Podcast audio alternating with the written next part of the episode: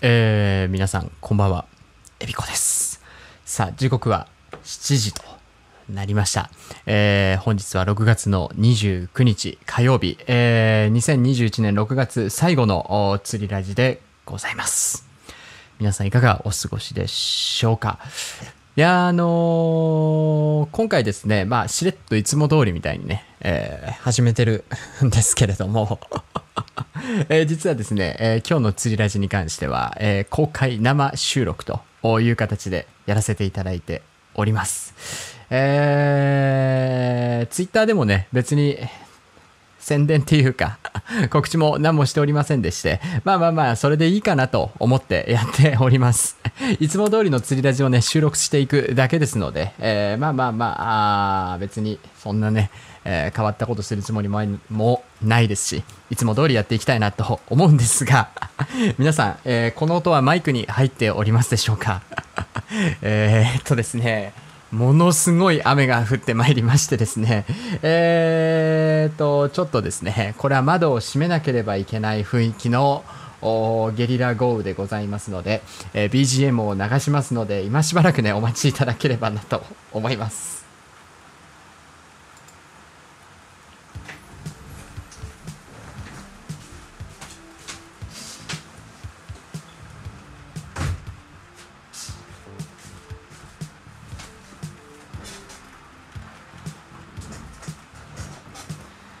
さあというわけでお待たせいたしました。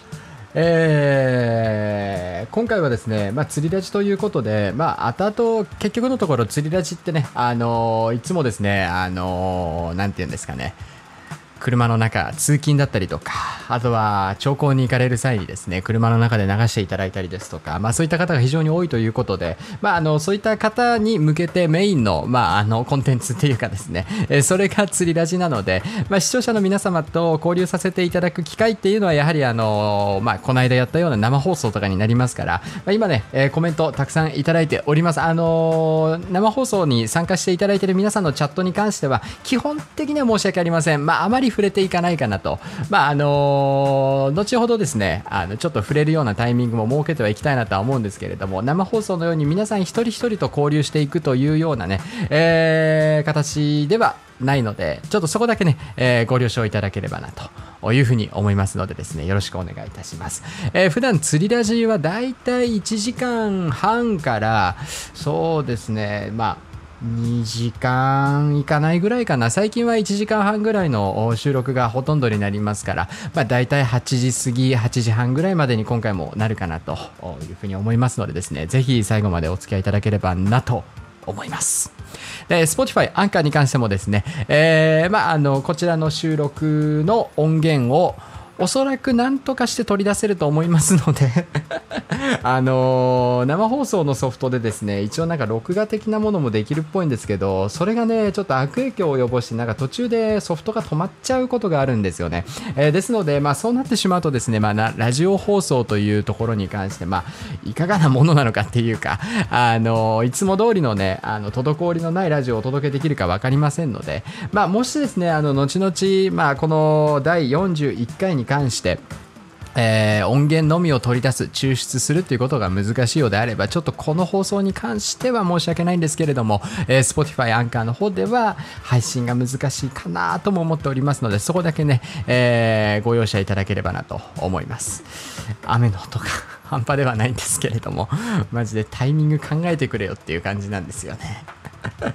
えーそんな感じで、えー今週6月第、4週かな？6月最後の釣りラジ皆さん一緒に、えーお楽しみいただければなと思います。それでは今週も頑張っていきましょう。釣りラジ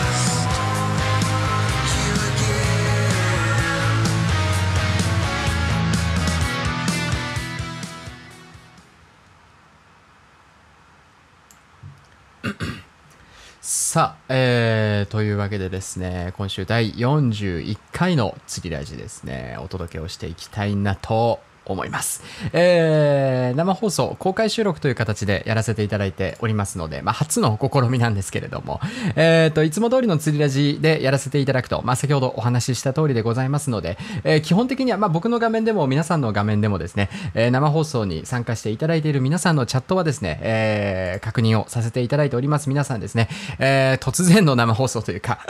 突然のこういったね、えー公開収録にご参加いただきまして、ありがとうございます。本当にね、えーたくさんのの方、まあ、あの、本当にね、突然始めて、しかも土日とかじゃないので、まあ、いつものね、生放送はやっぱり土日とか、まあ、皆さんが参加しやすいタイミングを狙ってやるので、えーまあ、ここの間も大体300人ぐらいは常設同時接続がずっと続いてた感じだったんですけれどもあのー今日のね、えーまあ、釣りラジのこの公開生収録に関してはツイッターでも告知もしておりませんですし、えーまあ平日の、まあ、夜7時というところはわりかし皆さんのね参加しやすい時間かなというふうには思うんですけれども。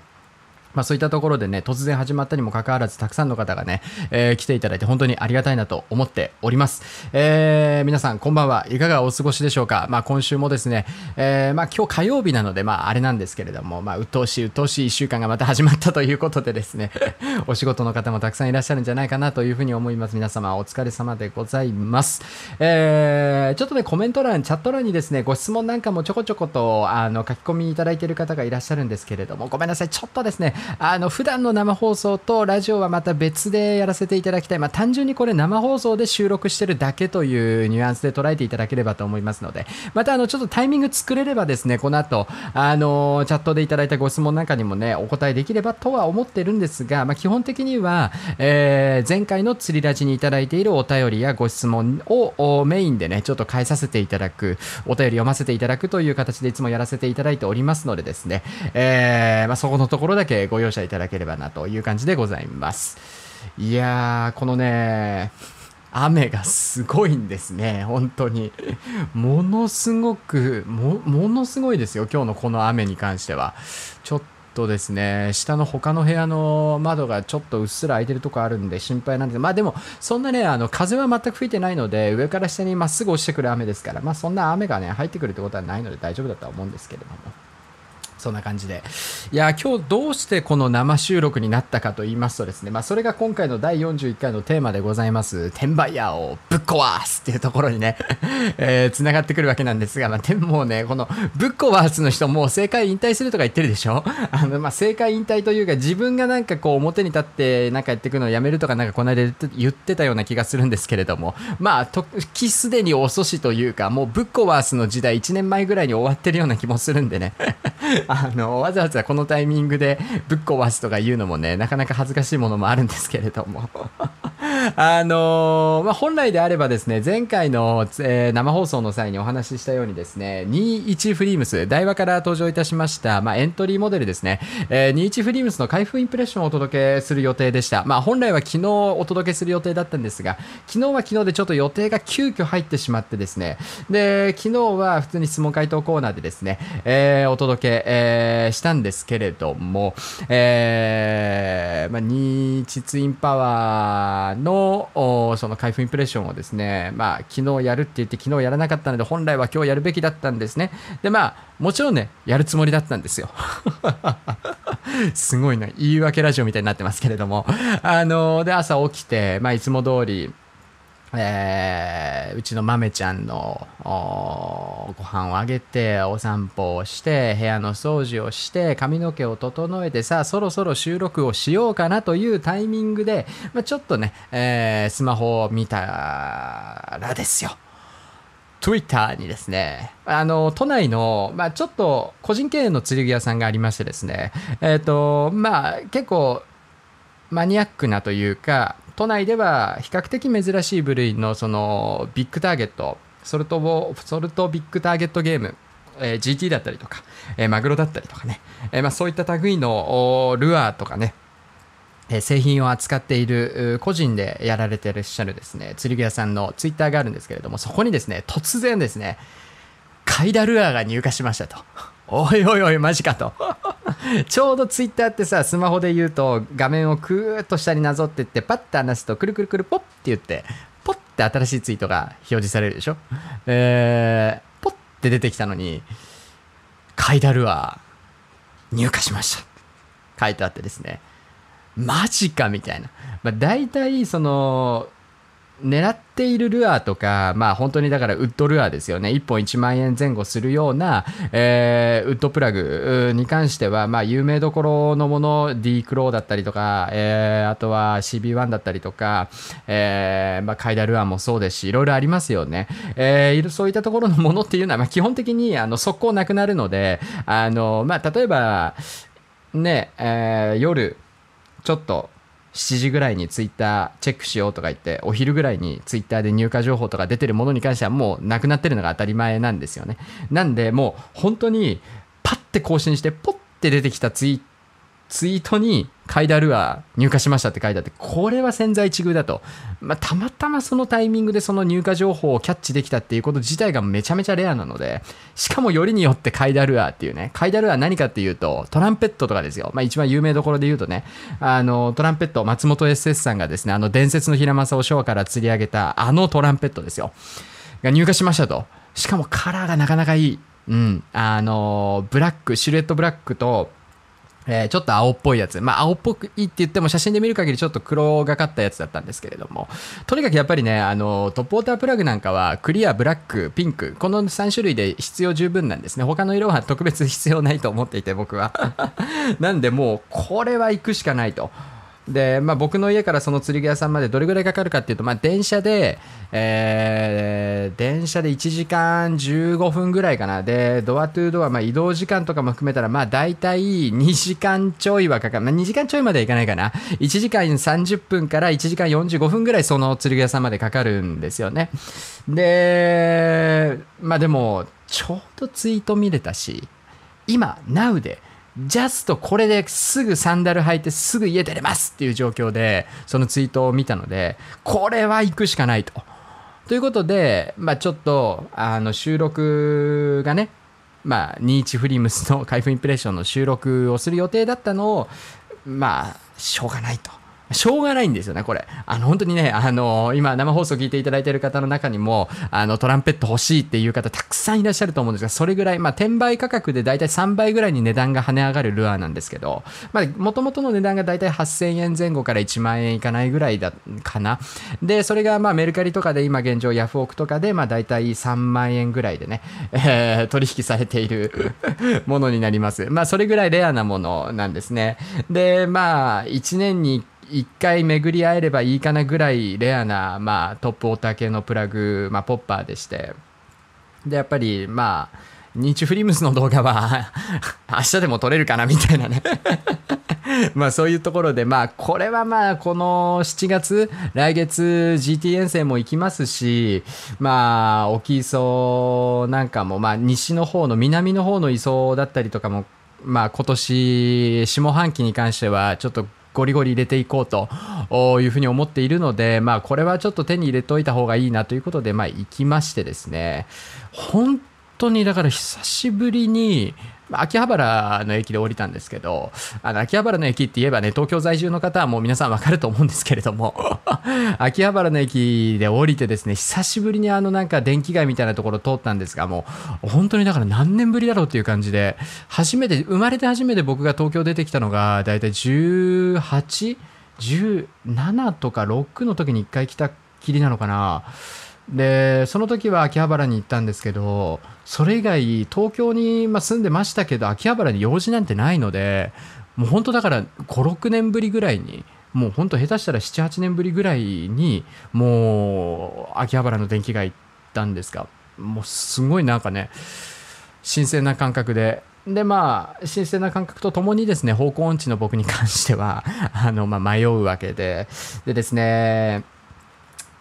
スマートフォンの充電が、まあ、5%ぐらいだったんですよ。秋葉原の駅に着いた時点で。で、GPS とか使うと充電の減りがめちゃめちゃ早くて、で、まあ、とりあえず、もう地図を頭の中にぶち込んで、スマホを充電しなきゃいけない。ただ、モバイルバッテリー持ってきてないっていうことで、えっ、と、ビッグカメラのね、あの、充電スポットがあって、充電スポットにスマホぶち込んで、100円入れて鍵かけて、で、出て、で、頭の中に残っているその釣り具屋さんの、えー場所、地図をね、頭の中に思い浮かべながら、えーその釣り具屋さんまで向かうんですが、まあ、やっぱり迷子になるんですよね。今年、今年じゃないか、もう、もうこれもだから5、6年ぶりじゃないかな。久しぶりに僕交番入りましたからね。びっくりするでしょ。にわかには信じられない話だと思うんですけど、皆さん。あのー交番に行きましてですね、あのまあ、何丁目かっていうのは暗記してたので、何丁目の何の何っていうのはもう暗記してたので、さすがにそれぐらいはね、で、何丁目の何の何ってどっちですかみたいな。めちゃめちゃ、もうポリスメンめちゃめちゃ優しいですね、やっぱね。もうだからポリスメンなんかにお世話になることなんてないので、まあ僕もね、僕なんかは特にね、もう柄もいいですしですね、もうパッと見高青年ですから僕なんか、もうこんなにも犯罪を犯さなさそうなね、悪いことしてなさそうな顔立ちのいでたちのね、えー大人はいないんじゃないかっていうぐらいね、えー僕はね、もう、爽やか一本勝負みたいな感じでやらせていただいてますから。警察にお世話になることなんてなくてで久しぶりに警察の交番に入ってねあのポリスメンに「ここどうやって行ったらいいんですか?」って聞いたらね「あここはねそこ曲がってここ信号渡って」みたいな。めちゃめちゃ親切に教えてもらって、まあ、やっと着いたわけですね。それがツイートされてから1時間半後ぐらいかな。まあ、迷子にならなければ、もうちょっと早く着いた可能性はあるんですけれども。えーそんなこんなしながらですね、釣り屋さんに入りまして、で、個人経営のお店なので、基本的に店番一人でやられているお店なんですけれども、トランペットありますかと。トランペットまだありますかコンマ0.1秒ぐらいでもうありません。即答。びっくりしましたね、本当に。いや、平日の真っ昼間ですよ。だから僕が着いたのが、だからそれが3時半ぐらいだったのかな、3時ぐらいかな。あの、もう、土平日の土日中に、にカイダルアトランペット入荷しました。ってツイートがあって、その後1時間で全部なくなるっていう、まあ、トランペット何本ぐらいだったのかな。結局4本ぐらい入荷してたのかな。45本はあったのかな。まあ、なんかね、僕が欲しい、僕が目をつけてたのは2つだけなんですけれども、まあ多分ね、300サイズかな、30センチサイズぐらいだと思うんですけれども、30じゃねえや、20か、20か25ぐらいの黒っぽいやつが、まあ欲しいなと思って行ったんですけど、まあまあないよと。まあ、コンマ0.1秒ぐらいで、あ、ありませんってもうないですって言われて。で、その後、お店の人としばらく話してたんですけれども、まあ、ちょっとあまり詳しくはね、あの、言えないんですけれども、まあ、どうやら、まあ、ちょっと転売っぽい人も来たよ、みたいな、それ以外の方もいらっしゃったみたいなんですけど、普通に欲しくて来た人もいると、いるっていう話だったんですが、いや、本当にね、バチギレですよ。バチギレ。本当に、マジでさ、もう、いい加減にせえよと。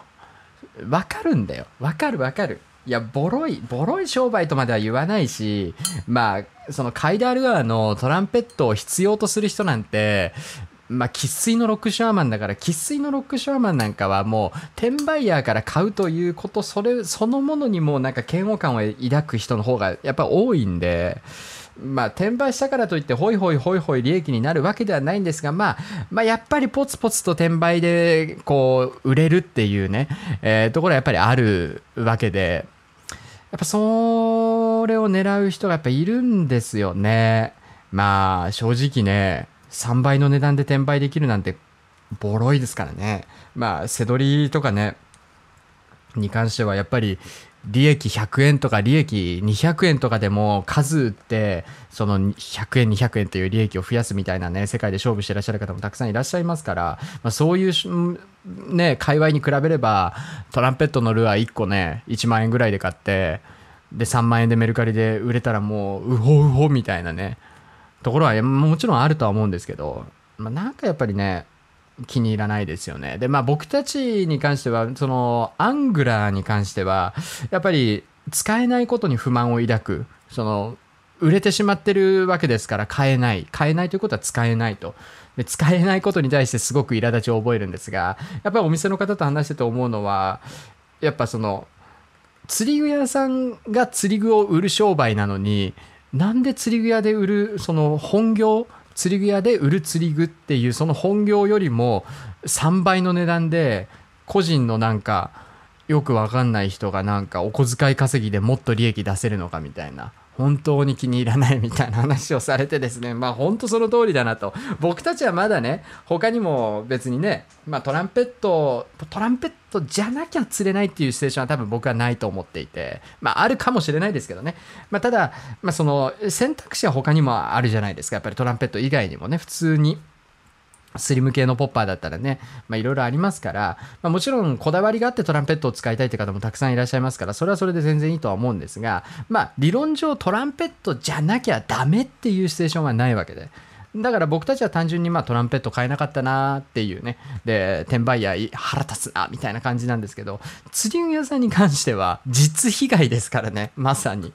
だったら釣り具屋さんで3万円で売りますって話じゃないですか。でもやっぱりこう中には普通に使いたくて買いに来る人もいるから、やっぱりそういう値段にするわけにはいかないし、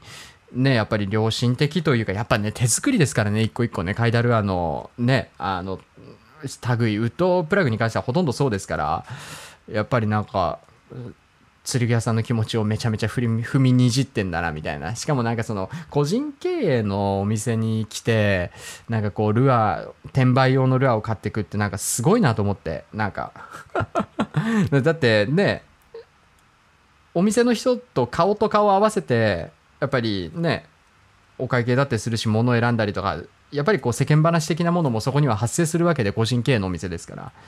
よくもまあイケシャーシャーとそういうことができるなと思いますけどね僕からしたらね。本当に。いやマジでねなんかうーんすごくなんいやでもなー。だからねこの間の生放送でも言ったんですけど その釣りガール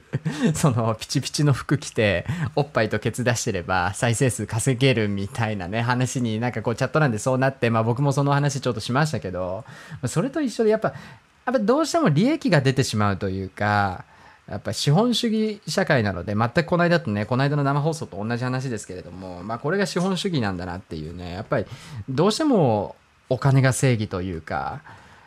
稼げるものに目をつけていく。でまあ稼げればそれが正しいみたいなね。まあもちろん人間的にというかなんていうかな。生きてく上でかっこいい生き方なのかどうかっていうのは全く別だとは思うんですけどまあただ資本主義社会と呼ばれるこの現代の日本においてやっぱりお金を稼ぐっていうのはやはり正義なわけでやっぱりお金稼げないとねあの生きていけない。全部現金で現金というか全部手に入れる必要のあるものは基本的にはやっぱりお金を払って手に入れるわけですからね僕たちはね、まあ、普段の水だってそうです。水道水だったら水道水だってそうです。お風呂入る水もトイレを流す水も全部お金を払っています。ね。ご飯も全部お金を払っています。基本的にはねよっぽど仙人みたいな暮らししてない限りは。ですからやっぱりそういう社会においてお金を稼ぐ手段より効率的により大金を稼げるっていうところはまあね釣りガールにせよ。まあ釣りガールもねみんながみんなそうしてるわけではないっていうのも僕も知ってますし本気で釣りに取り組んでるね、えー普通の女性もいらっしゃるのもたくさんいらっしゃるのも僕も知ってますので別になんかその否定的な話をしたいっていうわけではなくて、まあ、単純にねなんかその転売も含めてやっぱり利益率が高くてなんかねうん。どうなんでしょうね。だからね。今ね数釣りさんからですね。この放送で転売助長してませんししません。少なくとも3倍で売れるなんて知らなかったリスナーたく多数いると思いますよっていうふうにね、えーお声いただいてるんですけれども、まあ、正直ですねあのそれを知らない人だからトランペットの価値その今転売価格で3倍ぐらいに跳ね上がってるっていうのを知らない人は多分トランペットを手に入れられないです。うん、手に入れ方が分かんないと思います。本当にウッドルアーってそういう界隈ですから、まあ、ウッドルアーにもいろいろありますけど、やっぱり、まあ、例えば、えー僕が今すごく欲しいウッドプラグ、例えば CB1 のバーズーだったりとか、あとは D クローの、えーマリノスリムだったりとか、えービーコンだったりとかね、えーそういった類に関しては、もう本当に個人のコネクションだったりとかやっぱりこう行きつけの釣り具屋があったりとかそもそもやっぱりある程度ウッドプラグっていうか釣り界隈に対して造形が深い、まあ、造形というのは間違ってると思うんですけどもやっぱり情報量が多い、えーですからその情報の中には間違いなくトランペットとか、まあ、もちろん、まあ、ビーコンとかねあの D クローのウッドプラグなんかもメルカリで1.5倍ぐらいの価格にはなってますからそれを知らないそれを知らないということはもう絶対にウッドプラグは手に入らないです。だからその、えーカイダルアートランペット以外のね、ルアーも含めてやっぱりこう転売して利益が出るルアーっていうのをその存在を知らないっていうことはもうそもそもそのルアーを知らないと思いますやっぱりね。あの見たことあると思いますよやっぱり。あのこの間どこでしたっけ？あの8000チャンネルの松本さんとかのがツイートしてたんですけどあの西の方でね新しい釣り具屋さんがでっかい釣り具屋さんどこだっけな？あの8か。ちょっとわかんないですけど、フィッシング8かな？なんかの新店舗のオープンですっごい量のあのウッドプラグとかが並んでいてっていう写真ね、えーツイートしてましたけれども、だからそういうのをね、パッとこう横を通ったりとか、あこういうのあるんだって見たことある方ぐらいはいらっしゃると思いますけれども、まあよっぽど、まあ3倍ぐらいの値段がつくるあって、やっぱ階段のトランペットぐらい僕が知る限りね、だ僕でもそれぐらいしか知らないですから、まあ、少なくとも あ、マックスですね。マックスですね。そうですね。だからまあもちろんね、あの、カズツリさんのおっしゃるように、まあ確かにね、その助長するようなことをね、えー言ってる、まあそういうふうに捉えられたっていうことに関しては僕もね、ちょっと言い回し悪かったなとは思うんですけれども、まあ少なくともね、この今一緒に見ていただいている、聞いていただいているですね、えー100何名の方のな、関してはですね、もう多分今初めて知ったよっていう方はもうよっぽどそれに一本に集中していろんな釣り具屋さんリサーチしていろんな釣り具屋さんとコネクション作んない限りは少なくともトランペットは手に入らないですね。だと思います。僕はね個人的にはね。まあしかもね結局のところまあ冒頭話しましたけどあの転売したって売れないですからね、これさっき言ったと思うんですけど、僕、あのメルカリ、まあ、な中には売れるのももちろんあるとも先ほど言いましたけど、やっぱりね、あのそもそもトランペットとかが欲しいっていうね、えー欲しいよっていう、喉から手が出るほどトランペットが欲しいっていう人は、やっぱり特殊なんですよね。で、この間の生放送かな？違う、この間の釣りラジカーで言ったんですけど、そのツイッター界隈のね、ロックショア界隈がすごいすさんでるって話しましたけど、やっぱり良くも悪くもロックショアとかね、やる人間って変わり者が多い。で、やっぱりこう、こだわりが強い人多いんですよ。でそういう人が、お金がね、どんだけあったとしても、やっぱりなんかその、不当な手段で転売されているものを買ってそれで魚を釣って嬉しいかって自分に問いかけると思うんですよね多分ね。僕もそうなんですけど。転売まあ確かにま僕も全然お金ないです。だから釣りだけにもうほとんどお金ね、釣りとあとはうちの豆、豆柴像にね、豆像に お金費やしてるだけなんで、でやっぱり仮に僕がすごくお金があったとしても、やっぱりね、正当な手段で手に入れていないルアーを使って、じゃあ仮に GT 釣りましたってなっても、なんか嬉しくないですよね。本当に。という個人の意見でございます。というわけでですね、まあ、結論としてはやっぱりね、転売ヤーをぶっ壊すというね、ところではあるんですけれども、まあ、難しいですよね。そのさっきも言いましたけど、やっぱりね、世の中資本主義っていうかね、お金儲けたもん勝ちみたいなところ、やっぱりどうしてもありますし、やっぱりこのご時世ね、いかにして楽に稼ぐかみたいなところ結構言われますから、まあまあまあ、なんかその転売をしてる人の人生っていうかね人格そのものを否定するっていうのはねまあ僕も嫌なんですよねやっぱりね、うん、ただやっぱり、うん、罪悪感を持ってやっててほしいなと思いますね。少なくとも。何の当たり前じゃんこんなのみたいな。早いもん勝ちでしょみたいな。スタンスで転売してる入手して転売してるんだったらちょっと本当にぶっぶっぶっぶっこんしに行くぞっていうね。あのこういうワードを使うの良くないから今、うんで抑えましたけど、まあ、ただまあ、まあ、もうしょうがないから、そういう人ってね、もう、なもう別にやめろって言ってもやめないし、さもう最悪、もう悪いことしてんなっていうね、気持ちを持ってやってくれてれば、まあまあまあ、だから、あ、俺悪いことしてお金稼いでるんだって思いながら生活するその心苦しさを噛み締めながら人生歩んでくださいって感じですよね。という、えーお話でございます。えーそうそうそうそう。SS サングラさんのおっしゃる通りでございますね。えー九州の某釣り具屋さんはカイダルアーをかなりの頻度で売ってます。でもそこの店主さんと話しましたが、転売がムカつくから本当に常連さんしか売ってくれません。でもそれで正解だと思っています。そう、そうなんですよ。だからそもそもやっぱりね、あの、まあ、だからこそどうしても、あの、転売ってなると値段がものすごく跳ね上がっちゃうわけで、うん、まあ僕としてはね、やっぱね、大体、まあもちろんね、一つ思って、最近すごい思うことあるんですけど、あの、肌の色。もちろんね、あのやっぱりシミとか、あと紫外線自体が良くないっていうのはあるので、あの全身ね、あのまあなんていうか、サンプロテクトアームとか、レッグアームとかね、つけて、レッグカバーとかつけて、まあ、なるべく焼かないように釣りしてる人もたくさんいるので、別に焼くのが正義とは全然僕も言わないですし、あの別にそういう人を否定しちゃうわけでもないんですが、大体肌の色見たらわかるだろうみたいな。って僕は思ってます。だから。うわ、こんな肌黒いやつ絶対釣りバカみたいにやってるに決まってるじゃんみたいなね。こんなに黒くならないよ普通っていうぐらいの肌の色の方には売ってあげるとかね。何かしらなんかね、あの譲歩してほしいなとも思いますけどね。まあやっぱね、あの常連さんっていうなるとね、やっぱね、何回も何回も行って何回も何回も買い物しなきゃいけないですから、そんなお金はないんだけど、どうしてもこのルアーだけは欲しいんですよねっていう人も世の中にはたくさんいるいらっしゃると思うんですよね。で、そういう人をね、こう、カモにするような転売をされてる方が世の中ではいらっしゃるというのが僕は許せないというお話でございました。まあ、転売目的で大量購入すること自体が許せないっていうね、えーお話いただいてますけど、まあでも、もう多分その、まあ CB1、D クロー、僕の僕が今欲しいやつで言うとね、CB1、D クロー、カイダルアーとか、その類、まああとはネイチャーボーイズのサフィッシュだったりとかね、に関しては多分基本的には、あの基本的にはですよ。基本的には多分どこのお店でももう一人一本までとかにされてらっしゃるとは思うんですけどね、まあ、だから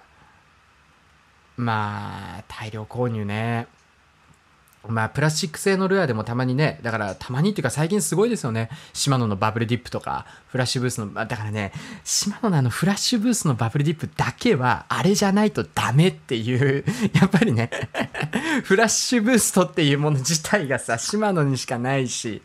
だからバブルディップだけはもうあれしかないと思っててなんとか僕もねマグロその青森の黒マグロに10月行くんですけどなんとか正規のルートで手に入れたいんですよねやっぱね。ただあれはあれしかないんでちょっとね。あそうそうそう。電話で取り置きしてもらえばよかったやんっていう風にねお話いただいてますけども電話の取り置きもしてくれないとこが多いんですよ。まあ今日行ったところもそうなんですけどもうもうもうやっぱりこうねそのツイートを見てお店に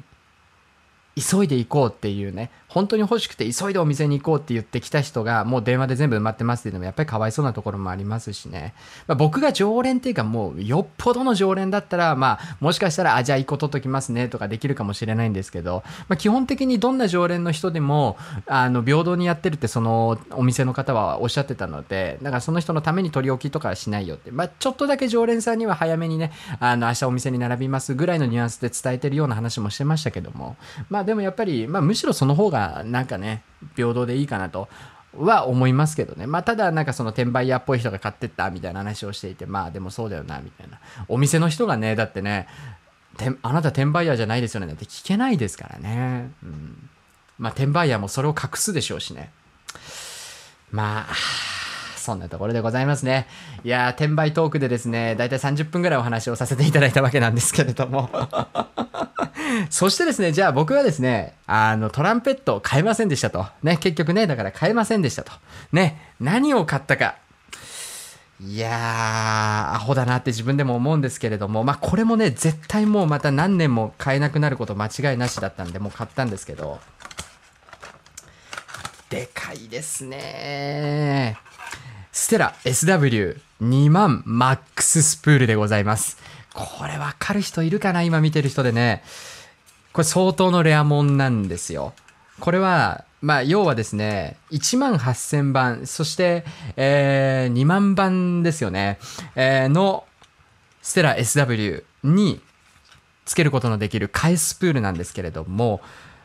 通常1万8000とか2万番のラインキャパの、ラインキャパの大体2万、2倍ぐらいあるんですね。これ3万番に相当するスプールなのかな ?PE6 号が600メーター負けるスプールなんですよ。で、これがもう何年もなかったっぽいんですよね。あの、2年、3年ぐらい、まあ、2年ぐらいかな、1年半とか、ずっとなくて、でもやっぱりですね、あの、3万番のセラのリールとか重くてね、本当はね、だから3万番のリールとか持ってりゃいいんですけど、まあ、やっぱりね、しんどいし、でかすぎるし、で、やっぱり1万8000番とかで結構やっぱりね、ショアの、まあ、ビッグゲームとか GT とかね、あの、そういったところでも1万8000番ぐらいまでなら使えるじゃないですか、全然ね。ただ、3万番は本本当に3万番買っちゃっても、マグロ以外本当に使い道ないリールになっちゃうので、まあ、やっぱりね、まあ、うまいやり方としては、このね、えーステラの SW2 万マックススプール、P6 号が600メーター。まあだから、8号をね、思いっきりぐるぐる巻きにしたりとか、10号とかも使える。だから10号使えるってことはおそらくまあ3万番ベースなんだと思うんですけど、ちょっと間違ってたら申し訳ないんですけどね。のスプールですね。こちらがですね、お値段がですね、確か3万円ぐらいです。いやだからさトランペット1万円ぐらいだから、まあ、トランペット1本買ってルアー1個ね買ってすんなり帰ってこようと思ったんですけど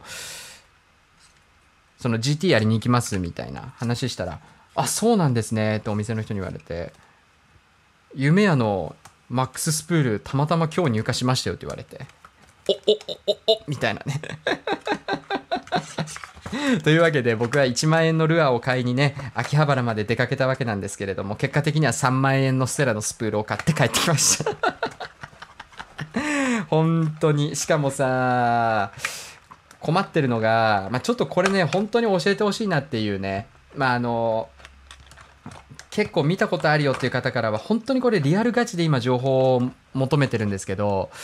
ステラの SW の 18000HG どっかのお店で見たよっていう方いたらですねちょっとツイッターか DM かあとはメールのアドレスが概要欄に貼ってありますのでちょっとそちらにですねお知らせいただきたいなというふうに思います、まあ、ちょっと僕も今ローラー作戦でもうものすごい数ね釣り具屋さんいろんな釣り具屋さんに電話かけてるんですがやっぱりなくてですねセラの1万8000番がしかもそろそろ入荷するんじゃないかっていう話だったのが1万8000番に関してはまだ全く目処が立ってないらしく、まあ、ただおそらくあの秋の9月ぐらいからの秋のね津軽海峡のマグロには間に合わせるだろうということで、まあ、そこら辺には入ってくるそうなんですがあの僕の GT がですねあの7月の末なんですよね。なんで7月もうだから直近ですぐステラ SW の1万8000が手に入らないとこの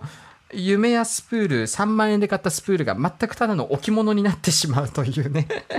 お前何しとんねんって話なんですけど。まあ順序が違うだけで本当にマックススプールはね今買っとかないとまた何年も買えないみたいなことになりますから。まあこれはまあちょっと先行投資というところでですね。まあまあまあちょっと机に飾ってね眺めてますけれども。いやステラのスプールやっぱかっこいいっすよね。えーそんなわけでございます。えー、1万円浮いたから3万円使ってもいい理論あると思います。あるありますね。あります、あります。えー、散財万歳ということで、はい、あの、やはり散財大臣としてですね、えー最近職務を全うしてるなと思います。で、ね、今日3万円のステラのスプール買いましたとか言ってますけど、僕昨日5万円分釣り具買い物しますからね。何を買ったんだお前って話なんですけれども、あのね、あれが高かったんです。CB1 のファイティングバット。あの、オティンティンガードですね。あのね、やっぱり必要なんです。あの、本当にちゃんとしたギンバル、ガッチガチのギンバル。本当にね、あのキャッチャーがつけるようなガッチガチのオティンティンガードをが2万円ぐらいで、で、CB1 のそのファイティングベルトもやっぱり1年、2年ぐらいなかったのかな。で、たまたま、あの、近くのね、あのキャスティングに入荷していて取り置きしてもらったんですけれどもでそのキャスティングにですねあのシマノのオシアプラッガー違うフレックスリミテッドフレックスエナジーか。フレックスエナジー、もう全国に何本しかないんじゃないかとか言われてるぐらい品薄のマグロロッドがあるんですけれども、え今年のね、あのー鈴木斉さんのあのバブルディップフラッシュブーストモデルで津軽海峡でマグロ釣ってるね今年出た YouTube で流れてるシマノの動画で使ってらっしゃるロッドと同じロッド、えっと5万円ちょっとぐらいなんですけれどもたまたまねそのキャスティングにあってですねそれはねあの店員の方のご好意でもういつでもいいんでずっと置いとくんで裏に置いときますって言って撮ってもらってるんですけどだから 本当にねマジでやばいんですよだからもういよいよですね動画もお休みできないわけですまあだから今日に関してもそういうわけで今こうやってね無理くりやってるんです。あの、生放送っていうかね、釣りラジオ。だからまあ、あのーなんていうかな。もう動画一日休んだだけでもう僕釣り具買えなくなるみたいな危機に瀕してるので、もうとにかく動画も頑張らないとなというね。で、まあ皆さんにより一層楽しんでもらえるような動画もね、企画も考えたりとかやっていきたいなと。まあ来月もね、ガンガン頑張ってやっていきたいなと思ってますから、まあ、皆さんのね、まあ、本当にね、だから僕がこうやってね、あの、散財万歳とか言って、あの、アホみたいに釣り具にお金使えてるのも、本当に皆さんのおかげなんですね。で、まあ何回もこれしょっちゅうね、ラジオとか生放送でも言ってますけど、僕お金持ちじゃないんで、あの、嫌われたくないんですけどね、だから言ってるんですけど、お金持ちじゃないです。本当にカッツカツ。だから、もう、釣り具屋さんで、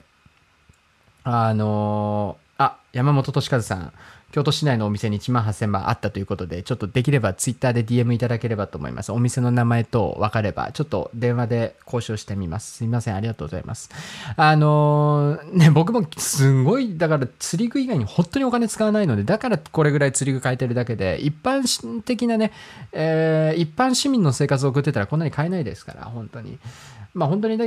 だけれどもやっぱり皆さんがねやっぱりこうやってね あの生放送生放送をやるたんびにこう来てくださって、まあ、こんなね僕が一方的にただブラララって喋ってるだけのねこのラジオだって今ね160名の方聞いていただいてますし本当にありがたいと思ってます。本当に思ってるんですよ。やっぱり皆さんが 日々上がる僕の動画をやっぱりチェックしていただいてるっていうところがですねまあありがたいなと。だからなんかね最近ふと思ったんで昨日ぐらいかな。あのーふと思ったんですけどやっぱねまあ、仮にだから GT が釣れたとかやっぱりメモリアルな魚が釣れた時にやっぱ僕の場合はなんか感慨深さがすごいなすごいなんていうかね感慨深さ倍増だと思っててやっぱり GT 遠征に行けるのもこうやって生放送を見ていただいてたり動画普段見ていただいている方がいらっしゃるから僕も生きていけて GT 遠征にも行ける。で僕をサポートしてくれているメーカーさんのおかげもあるわけで、やっぱ LINE だってバカにならないですからね、本当にね、高いですし、LINE バリバさん、モーリスさんだったりとか、えーもちろん、激闘、えーカルティバさんだったりとか、ネイチャーボーイズさんとかね、またちょっと後でネイチャーボーイズの話するんですけど、ちょっとね、一個、まあ、すごく嬉しいお知らせができることがあるんで、ネイチャーボーイズさんだったりとかね、まあ、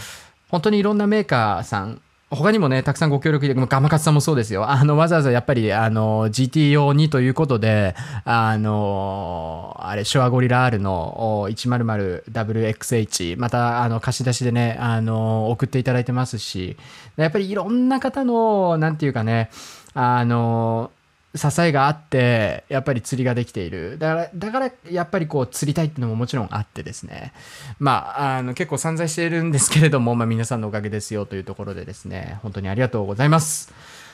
さあえーそんな製品があるとは釣りの沼の深淵を覗いたという本当にね 本当に僕も最近知ったんですよね。だから本当にいよいよですねもうあと1ヶ月後 GT 遠征があと1ヶ月後に迫っておりますので真剣にやっぱりこうねパッキングのことだったりとか、えーラインセッティングだったりとかねまあ、ルアーはほとんど揃ってきて、で、今日も、あの、実際買い物はしてないんですけど、ネット決済で1万円のね、ウッドプラグ買いましたから、ネイチャーボーイズさんのサーフィッシュですね。えー今年新しくね、登場しましたサーフィス、サーフィッシュね。えー金アジカラー、あーまあ、すぐ届くとは思うんですけれども、まあ、ウッドルアーに関しては結構もう揃ってますで別注平正の大きいやつだったりとか、えっとヘッドディップのフラッシュブーストの140ですね。14センチクラス、まあ、結構ねもうあのルアーに関しては基本的にはやっぱりこう揃ってきている感じはありますので。であのこの間ね生放送であの結構話したたまちゃんね。最近よく一緒に行ってる、えー大学生のたまちゃんからあのデカゲロをもらいましてこれで釣ってきてくださいっていうことでね本当に嬉しかったんですけどおデカゲロをもらったりですとか。まあ基本的になんかある程度あれよあれよという間にルアーは揃ってきてる感じはします。まあ本当に使いたいビーコンだったりとか、あでね、この間の生放送を見ていただいていた視聴者の方から、まあオフるっていうかね、あの中古自分が使ってたもので良ければマリノの180送りますよって言っていただいたりとかしてですね。だからもう本当にね、あの結構最近やっぱね、あの視聴者の方だったりとか、もうこのね、ラジオ聞いていただいたり、動画見ていただいている方からね、いろんな支援をもらって、こう、魚を狙えてるなっていう。まあだからその一つ集大成っていうのが、まあ来月の GT 遠征になるかなとも思っているので、まあちょっとね、本腰入れて、だからそれに報いなければならないという気持ちもすごく大きいので、今体作りもすごく頑張っているところではあるんですけれども、まあ、ちょっとね、あの、嬉しい報告がまたできるようにですね、えー頑張っていきたいなというふうに思います。さあ、というわけでですね、えー後半は前回の釣りラジにいただいておりました、えーお便りに、えーお返しをしていきたいなというふうに思います。えー後半、まあ多分、いつもの釣りラジと同じように、まあ1時間半ぐらいかな。まあ2時間、もしかしたら2時間コース9時ぐらいまでやるかもしれないんですけれども、えーぜひね、後半もお付き合いいただければなと思います。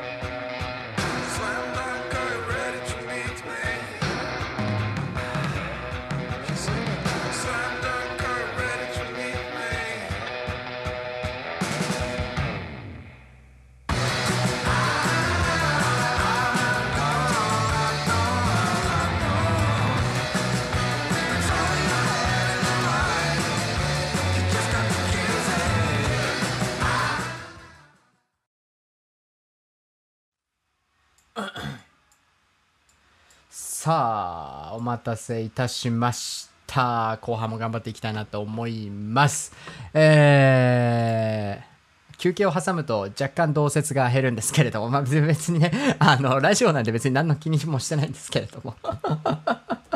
普段からラジオ聞いていただいている方はね、もう慣れてると思うんですけれども、僕の釣りラジちょっと長いので、途中にね、あの、ミュージックタイムを挟んではいるんですが、えーたくさんの方に、えーご視聴いただいております。ありがとうございます。えーお名前だけでも読み上げたいなというところはあるんですが、前回の釣りラジでね、えーいただいているお便りをメインにラジオはお返ししていくので、ちょっとさらっとチャット欄の方ね、触れていきたいなと思いますけれども、えー、じゃがいも3、じゃがいも3さん、ありがとうございます。遠征時のパッキングとか竿輸送の話、あ、これはね、もしかしたらちょっとまた別途動画なりなんなりにするかも。あとはね、あのーちょっとまあやっ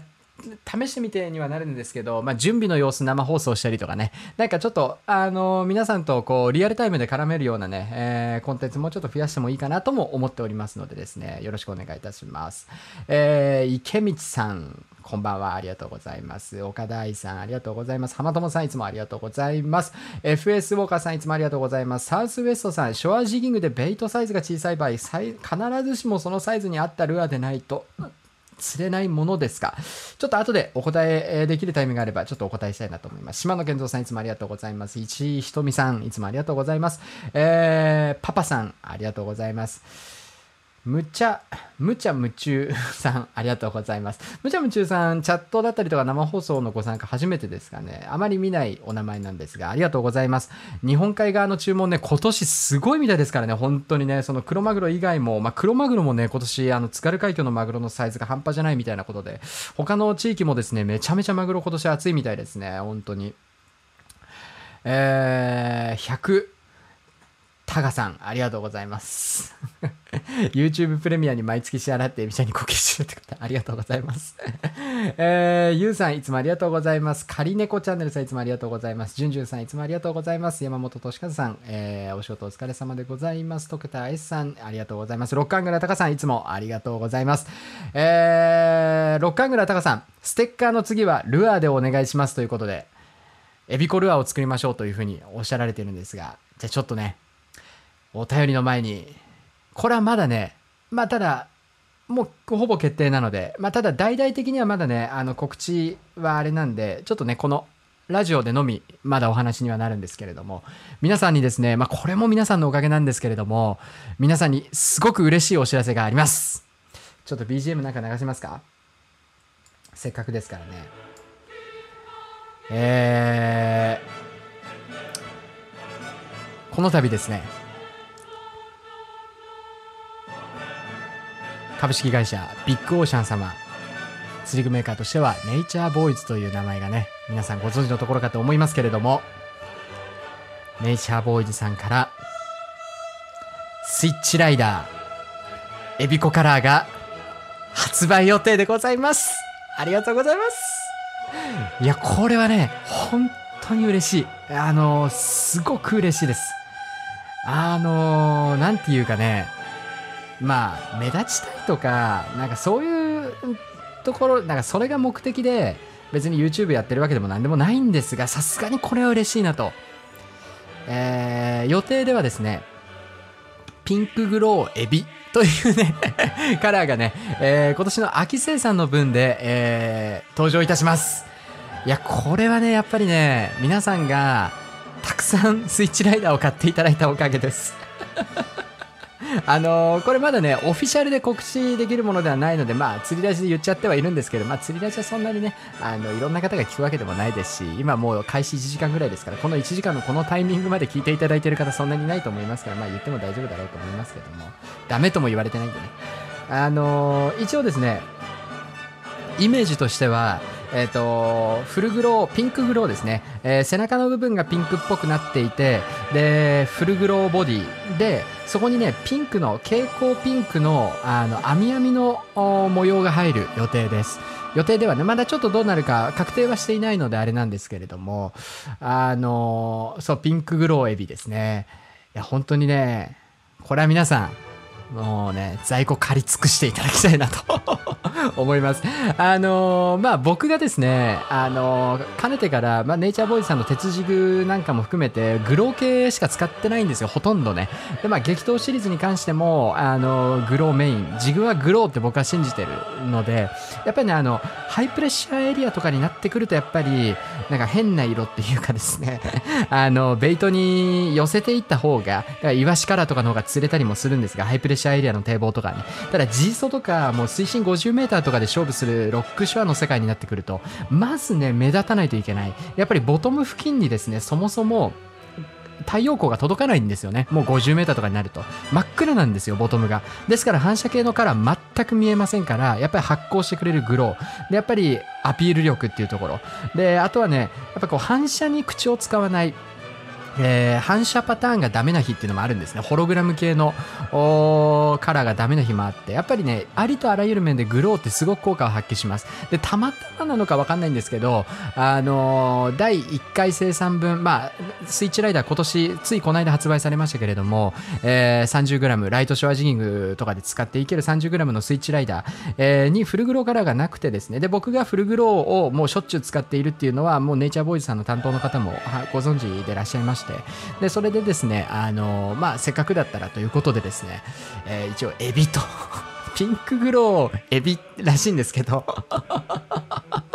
別にエビカラーでも何でもないですし、まあ、このねあの僕のことを存じ上げてない方はエビってなんだろうみたいな思うんですが実はねあのネイチャーボーイズさんのあの鉄軸にすでに存在するあのカラーでナクイグローってナクイさんっていう方のねあの名前が入ってるものとかもありましてあとは激闘シリーズでもね実は名前が入っていたりするものもあるんですね。まああのそういったところでですねまあスイッチライダーですね、えー新しいカラーエビというねえー名前がですね入ったあメダルジグが生産される予定です。まあおそらくほぼほぼ決定かなと。僕が不祥事さえ起こさなければ。というところでございます。ですからあのまあ別にねあの好きなルアー皆さん使っていただいていいと思いますしやっぱり地域地域によってねあの釣れるルアーや釣れるカラーってまた変わってきますのであの別にね無理して買えとは全然言うつもりもないんですがまあちょっとねあのスイッチライダーとかね近くのお店に売ってるよっていう方はですねスイッチライダーのね、えー超過写真なんかをツイッターにアップしていただいたりですとか、えちょっとねいろいろね、えーまあ、スイッチライダーに愛を注いでいただければ僕も嬉しいかなというふうに思っておりますのでよろしくお願いいたしますいや非常にですねあの嬉しいなと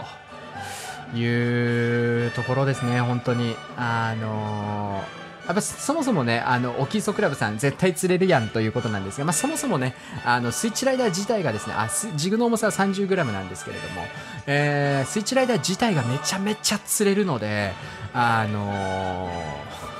ピンクグローはおそらくめちゃめちゃいいんじゃないかなというふうに思います。えーそんな感じでございます。あ、スイッチライダーね、あんまり知らなかったよって方もいらっしゃると思いますので、改めてね、解説しておきますと、えっ、と、亜鉛素材ですね。えー亜鉛素材っていうのは鉛とはまた違って、一般的なメタルジグっていうのは鉛で作られてるんですが、鉛よりも比重の軽いですね、えー亜鉛素材のボディ、これがスイッチライダーになります。ですので、えー比重が軽いので、ゆっくり沈むんですね。であとはしゃくった後、ふわってしゃくった後、ピタって止まるこの食わせの間の演出時間が非常に長く取れる。あとは自然に取れる。そして、えっ、と、スイッチライダーの場合は、実は愛が2つついていて、スイミング、しゃくらない、ただ、ただ巻きのスイミングでも誘えるんですが、えー 30g というウェイトがあるので、サーフとかでね、大遠投ができるわけですね。コンパクトボディ 30g ですからね。えー同じ 30g のプラグよりも圧倒的に飛距離が出せて、かつ、比重が軽いので、レンジキープをしやすいんですね。だから、サーフのように水深の浅いレンジを探ってくることもできてしまうというですね、これがスイッチライダーのすごいところでございまして。まあ、僕も三宅島でかなりスイッチライダーで今年の春ね、えー面白い釣りたくさんね、えーできたので。でなおかつ、まあ、これ僕ね散々言ってるのであの別に怒られてもいないので言いますけどやっぱ手筋具高すぎるんですよね。ちょっと高いんですよ。やっぱり1本2000円クラスのメタルジグになりますからちょっと手が出しづらいんですがこのライトショアジギングやサーフ用のこのスイッチライダーに関しては一般的なお値段。800円ぐらいえーでね、えー販売されておりますのでですね、ぜひ皆さんですね、まだ手に取ったことないよっていう方はですね、えー手に取ってみていただければなと。まあちょっと僕が結構ガチで宣伝っていうかね、実調とかで使ったり写真あげたりとかもしていたので、一部店舗においてはもう完全に出払ってる店舗も結構あるよっていうふうに視聴者の方からね、えーえー苦言をいただいているところもあるんですけれども。まあそんな感じで一つ嬉しいお話させていただきました。えーというわけでですね、えー前回の釣りラジにいただきましたお便りですね、見ていきたいなというふうに思います。少々お待ちください。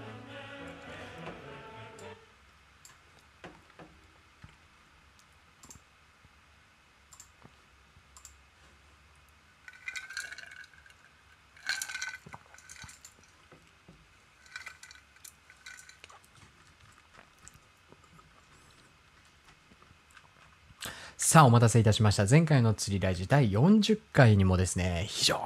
にたくさんのお便りいただいております。皆様いつもありがとうございます。さあ、えー、ひざこぞうチャンネルさん、いつもありがとうございます。えー、お疲れ様です。えー早速、ショアガンエボルブが仕事をしてくれました。70センチからのわらさ、サワラサイズまではいかなかったのですが、えー、62センチの柳サイズ、あ、南の方かな？南の方って、サワラ、サゴシじゃなくて柳っていうのかな、えー、62センチの柳サイズが釣れました。足元に来て暴れる日が楽しかったです。最高ということで、おめでとうございます。実は僕のね、まあ、三宅島が今メインフィールドなんですが、こっちはね、サワラ、サゴシがいないんですね。まあ、東京湾からボートとかで出船すると、結構コンスタントにね、狙えたりもするんですが、ちょっとね、残念ながら、昭和から狙えるフィールドが近くないので、羨ましい限りでございます。え、続きまして、えー、初心者アングラー慎吾さん、いつもありがとうございます。えー、ツイッターでの事件、あ、前回ですね、そのツイッターで、まあちょっとね、あの、まあ、なんか6社界隈が荒れててですね、その話を結構まあしたんですけれども、えー、ツイッターでの事件を全然知らないのですが、個人的な意見としては、嫌なら見ない、取捨選択をすれば誹謗中傷する必要もないと思っています。まあそうですね。本当にその通りでございます。えー話は変わりますが、現在、これなんて読むんだ？これど忘れしちゃった。えー八戸ね。そうそうそう。八戸も読めないんかっていう感じなんですが。現在、八戸に1ヶ月出張中なんですが、ネイチャーボーイズさんのお膝元、ビッグオーシャンさんでスイッチライダーとサスライダーをゲットしました。エビコさんに感化されて散財してきましたよということで、あリアルタタイムリーですね、えーありがとうございます。散財万歳ということで、散財万歳。いや、八戸に1ヶ月出張中、八戸出張なんかはもうこれは夢のような出張じゃないですか。ガンガン釣っていただければと思います。続きまして、ゆうきさんいつもありがとうございます。釣りラジオお疲れ様です。え、ツイッターの件は知りませんでしたが、点々点、自分は不快というか、それはどうなのって思った時はついつい指摘したりしてしまいます。え事実確認や信憑性があるか、ちゃんと見極めて言葉に気をつけたいと思います。ということで、まあそうですね。まあ、まあ、ある意味でやっぱりね、良くも悪くも SNS、まあ、特にツイッターなんかはね、自由にやれるっていうところがいいところの一つでございますから、まあ別にね、あのーなんていうか指摘しちゃいけないとかってことも全くないですし、ただ黙って静観するのが、まあ正しいかといえばそうではないです。間違ってるなと思ったことは間違ってるって言えるのも一つね、やっぱりこう、なんていうんですかね、強い大人なんじゃないかなと思います。やっぱ大人になるとね、なんか面倒くさいことには首突っ込まずにみたいなところがどうしてもね、誰しもが出てくるところなので、まあその塩梅はもちろん大事だとは思うんですけどね。まあ人それぞれというところはもちろんありますけれども、まあやっぱり間違ったことは間違ってるって言えるっていうのも一つね、大事なことかなとは僕も思っております。はい、続きまして、氷魂さんいつもありがとうございます。えー、ツイッターは、エビちゃんを含め、釣り、釣り情報と釣り仲間ができればと思い始めましたが、揉め事や、あー群れになっての叩き合い等も多くて、流れてくると嫌な思いしますよね、ということで、おっしゃる通りでございます。えー、青森沖磯事件も謎が多いんですよね、ということで、そう、前回、ちょうどね、前回、タイムリー、ぐらいだったんですけど、あの結構ニュースにもなりましたよね。えー青森の沖磯で、あの帰還不能になってヘリコプターで救助された釣りしてた人が2人みたいなね。まあ、そもそもそんな爆荒れ予報なんだったらどうやって背渡ししたんだみたいなね、話を前回の釣りラジでさせてもらったんですけれども。えーとりあえず、ヒラマサとかホッケとかが釣れますし、いい人が多いので、青森をお勧めしておきますということで、ありがとうございます。あのー10月にですね、青森の、まあ、あの、オフショアのね、あの、津軽海峡のクロマグロはやりに行くんですが、えーショアの釣りはまだ予定がないんですね。で、氷魂さんとですね、まあ、氷魂さんが地元が、えー青森ということでですね、帰省のタイミングに合わせて一緒にまたショアの釣りができればいいなとは思ってるんですけれども、まあ、ちょっとね、うん、あの、ホッケのうまさはね、やっぱね、釣りたての刺身が一番うまいですからね。これね、僕が北海道出身ということがありますから、あの、よくわかってるんですが、これ本当にやっぱりね、北の地域、ホッケの釣れる地域のアングラーしか知らないと思うんですが、本当に釣りたてのホッケの刺身ほどうまいものないですからね。マジであんなにうまい刺身もないなってずっと思ってます。えーぜひですね、あの、青森のジーソもいつかね、攻略してみたいなと思っております。えー続いて、佐藤はじめさん、えー草刈り機欲しかったら言えば1台あげたのにということでですね。僕今一軒家なんですけれども、まあ、貸し屋の一軒家なんですけれども、あのね、敷地がすごく広くて、もうすごいんですよね、草が。もう手でなんかこう、草むしりをするようなね、その広さじゃないので、次元が。もうだからもう、草刈り機をね、購入しましたという話ね、前回の釣りラジでさせていただいてておりました。ありがとうございます。あの、今、今回買ったね、あの、全然なんかね、安物の、なんか、えー、草刈り機を買ったので壊れたらね、はじめさんに相談したいと思います。え続きまして、SA サングラーさんいつもありがとうございます。久しぶりの釣りラジ、楽しく聞けて感謝ですということでありがとうございます。えー、ツイッターは毎回なんかありますよねということで、そうですね。えーそれがあるからツイッターをやろうと思わないし、やったことすらないんですけどねということ、あ、そうなんですね。まあそうですよね。まあそれが一番ね、まあベストかなとも思いますね。僕もそう思うことあります。もう何回ツイッターやめてやろうかと思ったことが。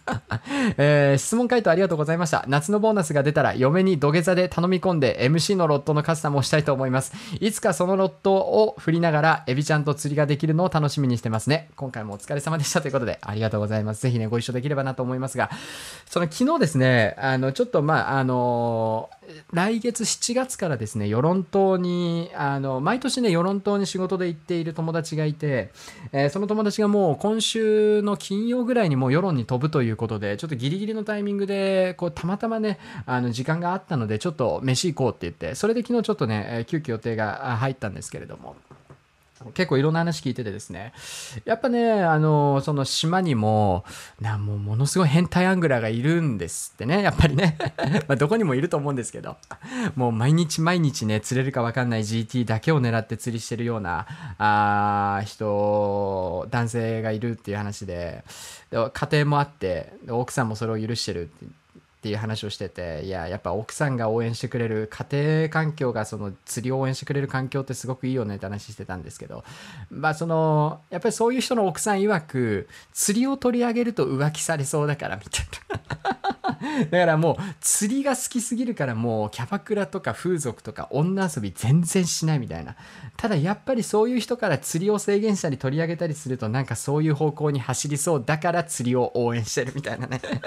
すごくなんかもう的を得たような話を聞いてですね。まあそうだなとも思ってましたけれども。まあでもやっぱりねなんていうか釣りってやっぱお金かかるんでよっぽどなんかこうお金に余裕のあるような生活をしてない限りは一般的なねやっぱりサラリーマンの方だったり普通の仕事してる方々なんていうのはやっぱり釣りを趣味にしてしまうと釣り以外の趣味に手出せないところもありますし大体の奥さんはそういうとこ分かってくれそうな気もしますけれどもね。まあまあまあ MC のロットまあカスタムって言わない方がいいかもしれないですね。MC のロットってあれカスタム代金かかるでしょ？確かね。あのカラーのカスタムにしても何にしても。多分カスタムって言わないまあノーマルでこの値段ですよみたいに言った方がいいかなとも思いますけどね。えー続きまして、こうちゃんさんいつもありがとうございます。本当に人のこと、とやかく言う人が多いし、事実かどうかもわからないことをなぜ不特定多数の人が見れるところにつぶやくのか理解ができないです。それに便乗する人もそうですけど、最近は雨とかで釣りに行けていないのでストレスが溜まりまくっています。えーその分、釣り具に散財して発散してます。ということで、一緒ですね。散財万歳。やっぱりね、散財教というのはそういうもんですから、僕ももうね、まあ、あの、ちょこちょこ最近話に出てきます。たまちゃんもそうですけれども。まあ、釣れなければ釣れない分、もう釣り具を買っちゃうんですね。もうこのクソ野郎って言いながらね、ポンポンポンってお金を出してしまうんですね。えー続きまして、彦野新さんいつもありがとうございます。釣りラジお疲れ様です。ということでありがとうございます。楽しみに待っていましたよ。初堤防を、初沖堤防に行ってきましたが、激渋で合鎮してきました。激鎮どころではなく合鎮ですね。えー、青物様と戯れるため、通いずましますよってからにということで、通いずましてあげてください。えー続きまして、山本俊和さん、いつもありがとうございます。えー釣りラジ、お疲れ様です。以前の動画で XR の 98XH がいいってお話があったけど、ん？じゃあ 96H なんか、えー小柄非力な私とかには合うんじゃないのと思ってて、エビちゃんがポロッと 96H いいよと言ったのを聞き逃しませんでしたということで、ありがとうございます。将来的には強めのタックルも用意したいと思っていて、悩みは尽きないですね。あ、宗教上の理由です。えー、ツイッターの件、沈黙は金なりとも思うけど、SNS での誹謗中傷はちょっとひどいよね。ということでお便りいただいております。ありがとうございます。まあそうなんですよね。本当に、うん、やっぱりね、叩くのは良くないね、本当にね。一つもなんかこう、擁護してあげられないもんね、その、SNS とかで、なんかこう、よ寄ってたかって、自分がね、関係者じゃない人がよ、関係者が怒るのは分かるんだけど、全く関係のない人がなんか蚊帳の外からね、こう石投げてるようなのは、もう本当に救いようがないですからね、何の言い訳もできないですよ、あれ。転売の話今日前半しましたけれども、転売とかに関しては先ほどお話ししたように、やっぱり、その、やってること自体はすごく良くないし僕なんかもうもうぶっ壊すみたいな感じですけれどもやってること自体はやっぱりこの社会においてまあそういうね転売ヤーという人種が現れてもしょうがない社会じゃないですか。やっぱりねネットっていうものが普及してきましたしメルカリがメジャーそのネットオンラインショップ個人で物を売買するということがすごく安易にできるようになっているこの現代においてやっぱりそういうものが発生するっていうのはもう致し方ないというか時代の流れ的なところもどうしても僕は感じるんですがあのねあのツイッターで人のこと蚊帳の外から叩いてる人間とかってもうクズですからね本当に。救いようないですよ。言い訳できないです。そんなのはだから SNS が普及している現代において当たり前の現象とは言えないです。本当に。もう本当にだからねあのちょっとね僕は前回の釣りラジでだいぶお怒りだったんですけれどもねそのツイッターの件でですね。まあちょっとね。まあやっぱり釣り界隈っていうのは特殊ですよね。と思いました、えー続きまして浜友さんいつもありがとうございます、えー釣りラジオお疲れ様です。回答ありがとうございます。大変参考になりましたということでありがとうございます。ツイッターの件は知らないですが SNS で袋叩きする人たちは自分が正しいと思ってやってそうなのが立ち悪いですよね。ちなみにカフェインを取ると 血流と興奮で勃起力が上がると記事で見ました。エビちゃんはまだまだカフェインの摂取量が足りないみたいですね。次回も釣り味楽しみにしていますということで、えーお便りいただいております。ありがとうございます。えーそうなんですね。まあね、そのね、勃起するしないみたいな感じじゃないんですよね。その前回の釣りラジで何を話したかっていうと、なんかその、なんかね、やっぱりまだ僕もね、言うて20、今年27になるって最近発覚して、ちょっと自分でもね、驚きを隠せてないんですけれども、やっぱりなんかね、20代男性のなんかこう、女性に対する欲求っていうのが一気にここ最近衰えてきたなっていうね、やっぱ釣りが楽しくなりすぎてるっていうのももちろんありますし、そのなんかね、釣りが釣り、なんていうかな、もうとにかくカンパチで頭がいっぱいなんですよね。だからなんかさそのやっぱり僕なんかはもう本業が釣りなので釣りで食っていくって決めて生きてますからやっぱ本業が釣りなのでどうしてもやっぱりこう会社員とかってわけじゃないですから合コンに呼ばれるなんてこともほとんどないですし社内で出会うなんてこともほとんどないわけでやっぱり出会いがないっていう話をポロッとなんかね友達とかにするといや出会い系のアプリとか今ねもうメジャーじゃんみたいな風に言われるんですけどもうわざわざその出会い系のアプリにお金を使ってなんかこうわざわざやり取りをして会う約束を取り付けてなんてする暇があったら僕はねあの沖磯に行くわけですよ。っていう意味でその女性に対するなんかこう下半身の元気のなさやる気がないみたいな下半身のやる気がないみたいなね話をしたので別にその勃起しないみたいなね ED チックになってきてるよって話をしたわけではないのでそこのところは誤解なきようお願い申し上げたいなと思います。えー続きまして、えーチャンさんいつもありがとうございます。えびこさんのおかげで釣りが楽しくなって散策を繰り返して趣味が散策これ散財の打ち間違いかな？チャンさんね。散財を繰り返して趣味が出来上がったので感謝して、えーおります。ツイッターの事件は知らなかったのですが、えーこれからも楽しくえびこさんの動画を拝聴しながら6章を頑張って超過上げていきます。この場でしっかりと発言ができるえびこさんは素晴らしい。これからも応援しておりますということでお便りいただいております。ありがとうございます、えーどんどんね散財していきましょう。えー続きましてゴリラのこうちゃんさんいつもありがとうございます、えー釣りラジ楽しませてもらいました。世の中いろんな方がいますね。考えさせられる回でした、えー先日次女が生まれて以来半年ぶりの釣りに行ってまいりました、えー、21ある時あつまり半年前にお嬢様がお生まれになったということですからね。おめでとうございます。ニーチャルテグラ、ディアルナ MH の鱗付けしてまいりました。40オーバーのエソで、あとは 700g のアオリイカ、アルテグラ、最高でしたということで、おめでとうございます。いやー、この間の僕の3本だけもね、バカみたいに40ぐらいのエソとか釣れて、まあエソしか釣れなかったんですけど、参っちゃいますよね、本当にね。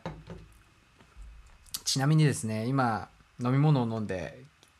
ちょっと話そうかなと思ったんですが、先日のですね、Amazon プライムデーでですね、サーモスの、あの、全然関係ない話しますからね、これから。サーモスの、あの、タンブラー、あの、保冷タンブラーみたいなやつがすごく安くなってて、買ったんですよ。で、僕が欲しかった、あの、ブラウンのカラーがちょうどね、納期が遅れてるっていうか、多分在庫がなくて、で、ちょうど今日届いてですね、今日初めて、今初めてですね、この釣りラジに合わせて、えー紫色のレッドブルですね、あの、パープルのなんか限定で今出てるね、ブドウ味のレッドブル入れて飲んでるんですけど、すごいっすね。あの、今まで僕、コップ普通のグラスにあのアイスコーヒーとか作って入れたりとかしててもう水たまりみたいになるんですよこの季節ね。デスクの上が水たまりみたいになって必ずもうコップの下にティッシュ引いとかなきゃいけないみたいなクソだるい状況だったんですが本当にね本当にこの断熱タンブラーすごいんですね。もう今僕はね感動してます。氷も全然溶けませんしだから氷が溶けないから中の飲み物の味が薄くならないんですね。氷も溶けないし水滴も出てこないしもうなんでこんなもん僕早く買わなかったんだって感動しておりますけれどもゴリラのこうちゃんさんお便りありがとうございました えー続きまして、エンジョイライフ M さん、いつもありがとうございます。コメントありがとうございます。あ、えーギャフに関してのね、ご質問に前回お答えさせていただきました。えーギャフ検討してみます。玉網は以前の動画を見て台湾のランディングポール2を FL70 とセットで先週買ってしまいましたということで、まあ、全然玉網はね、あった方がいいと思いますのでね、えーギャフの使い方勉強しておきます。えー次回は超過のご報告ができるように頑張りますということで、いかがでしょうか？釣れておりますでしょうか？またお便りお待ちしております。え続きまして、ロックアングラータカさん、えいつもありがとうございます。えーエビちゃんお疲れ様です。アンチ野郎は相手にしなくていいですよ。えー、ツイッターもそうですが、えー自分の言動に対して何も考えていない人、言葉、文字の重みがわからない方が多いなと思います。本当におっしゃる通りでございます。えー本当に残念です。私はエビちゃんと知り合い、本当に感謝しています。ありがとうございます。いや、本当にね、本当にありがたいと思ってます、僕も。えーエビちゃんの釣りに対する価値観にも共感し、えー人生がより豊かになりました。それはちょっと言い過ぎじゃないですか。わかんないですけど。本当にまあでもそう思っていただけてるというのは嬉しい限りです。えー釣りラジではもっとトゲラジのエビちゃんでいてほしいなと思います。まあ今日だいぶトゲトゲしてたかなと思うんですけれども。えー今後も遠征が続きますが、今年も暑くなると思いますので、くれぐれも体に気をつけて頑張ってください。釣りラジ最高。散財万歳ということでお便りいただいております。散財万歳。えーこれからもね、よろしくお願いいたします。えー続きまして、よしチャンネルさん、いつもありがとうございます。えー釣りラジお疲れ様ということで、親父ギャグが炸裂しております。えー言葉は言霊とも言いますからね、魂が具現化したものですからね、一度出した言葉はもう飲み込めないですからね、分かってる人は考えて言葉にしますからね。それが全てかなということでお便りいただいております。ありがとうございます。まあ本当にその通りですね。だから僕もね、やっぱり釣りラジとか結構ね、うん、言い回しとかね、言ってることに気をつけたりはしてますけれども、まあ、その、塩梅がやっぱりね、結構難しいんですよね。後から言って反省することもやっぱりちょこちょこあったりはするんですけれども、だからだからといってなんか保守的になりすぎても、面白くなかったりとかね、するところもありますので、まあ、その塩梅が難しいなと思いながら僕もやらせていただいております。えー続きまして、まあ、ちょっとですね、お便りの方ですね、全部が全部読めないので、そこだけは皆さんご了承いただければとは思うんですけれども、えー続きまして、堤防アングラさんいつもありがとうございます。えーお疲れ様ですということでありがとうございます。えびこさんいいこと言いますねということで、そんなことは全然ないんですけれども、えー私もえびこさんのようなかっこいい釣り人、ロックシャーマンになれるように頑張ります。お体に気をつけて頑張ってくださいというふうにお便りいただいております。ありがとうございます。まあ、別にそんなかっこよくないですよ。本当に。ま直接会ったことある方はわかるとは思うんですけど、まあ全然だからね、なんていうかな。まあ、やっぱりこうコンテンツを配信する身ですからある程度やっぱりねあのいいように見せてしまう部分も僕自身やっぱりありますしラジオもそうです。いいこと言ってやろうみたいな時だってやっぱりありますし。まあ、だから、まあ、全てが全てそんないい人ってわけでは僕もないですけど、まあ、なるべくですね、まあ、やっぱりこう、ね、これからやってみようという方が多いのは事実なので、これから正直やってみようとか、ロック手話挑戦してみようっていう方が視聴者の中でもすごく多いっていうのは僕も把握しているので、そういった方のね、まあ、あの、何て言うかな、お手本になれるようなアングラーでいたいなとはすごくね、えー思っております。ありがとうございます。えー続きまして、リュウさん、いつもありがとうございます。えー釣りラジのコメントにいいねがつくと、今日は釣りラジがアップされるぞとテンションが上がりますということで、ありがとうございます。今日はね、これリアルタイムで生放送しながらいいねをポチポチしていっておりますのでですね、これちょっと面白い試みかなとも思ってるんですけれども、えーありがとうございます。えー続きまして、ル、ルピン。これはルパン。どっちなんでしょうか、えー釣りラジお疲れ様です、えー釣りラジは仕事行く時の栄養剤仕事帰りの需要剤。ありがとうございます、えー、験担ぎで来週沖添釣りラジ聞きながら行きたいので、ぜひ超過のために釣りラジお願いしますということでですね、頑張っております。Now で、リアルタイム Now で収録させていただいております。えー続きまして、バンキッチュさん、いつもありがとうございます。えー、ツイッターの件よくわかりませんが、ロックショアってこだわり強い人多そうだし、めんどくせえやつもたくさんいるんだろうなというのは伝わりました。おっしゃる通りでございます。えーそして、今週末こそ G ソエと思ったら台風、何かの間違いで消滅しないかと悶々していますということで、でも意外となんか台風のうねり、そこまででもなかった気がするのは僕だけでしょうか。本当にね、なんかそこまでそこまでだった気もするんで、まあ地域によってはちょっとやばい地域もあるかなとは思うんですけどね。えーありがとうございます。えー続きまして、じゃがいもすりさん、あ、生放送で先ほどちょっとチャットね、えー触れさせていただいた方ですね。ありがとうございます。ちょっとお便りがすごく長いので抜粋してとは思うんですけれども、えーいろいろとあって釣り専用赤を作りましたが、あ、ツイッターのことかな。えーおっしゃる通り、こちらでも嫌な気持ちになることは多いですね。そうですね。えびこさんの質問回答コーナーや動画、めちゃくちゃ参考になって釣りのモチベが本当に上がったので、こういったことは大変だと思いますが、続けていただけるとありがたいと思います。ということでお便りいただいております。ありがとうございます。これからも頑張らせていただきます。えーっとですね、まあ、あえて、まあ、別に昔話を今からするっていうのもあれだとは思うんですけれども、いや、本当にね、まず最近は本当にね、全然なんかアンチみたいな人いないんですよね。ほとんど。まあまあ、たまに現れますけど、それこそね、だから山本俊和さんなんかは、本当に生粋のうちのチャンネルの古参の方ですから、古参視聴者ですから、まあもちろん浜友さんとか、ロックアングラタカさんとかもね、もう結構結構ずっとね、見てコメントいただいてね、えー交流させていただいておりますし、それ以外にもたくさんの方、昔から見ていただいている方いらっしゃるんですが、まあとにかくね、俊和さん、山本俊和さんは本当に最初の頃からずっといらっしゃるので、多分ね、山本俊和さんは分かってると思うんですが、本当に昔の動画ね、まあ、僕が上げてた内容も内容だったので、もちろんね、あの、致し方ないとは思ってる。すべてが全て僕が正しいわけではないし、僕も間違ってたことを言ったりやったりもしてたので、あれなんですけど、本当にね、一昔前、1年前とか動画始めた時なんてすごかったですからね、もう、アンチすごいすごい。もう、こんなに湧くんだみたいな。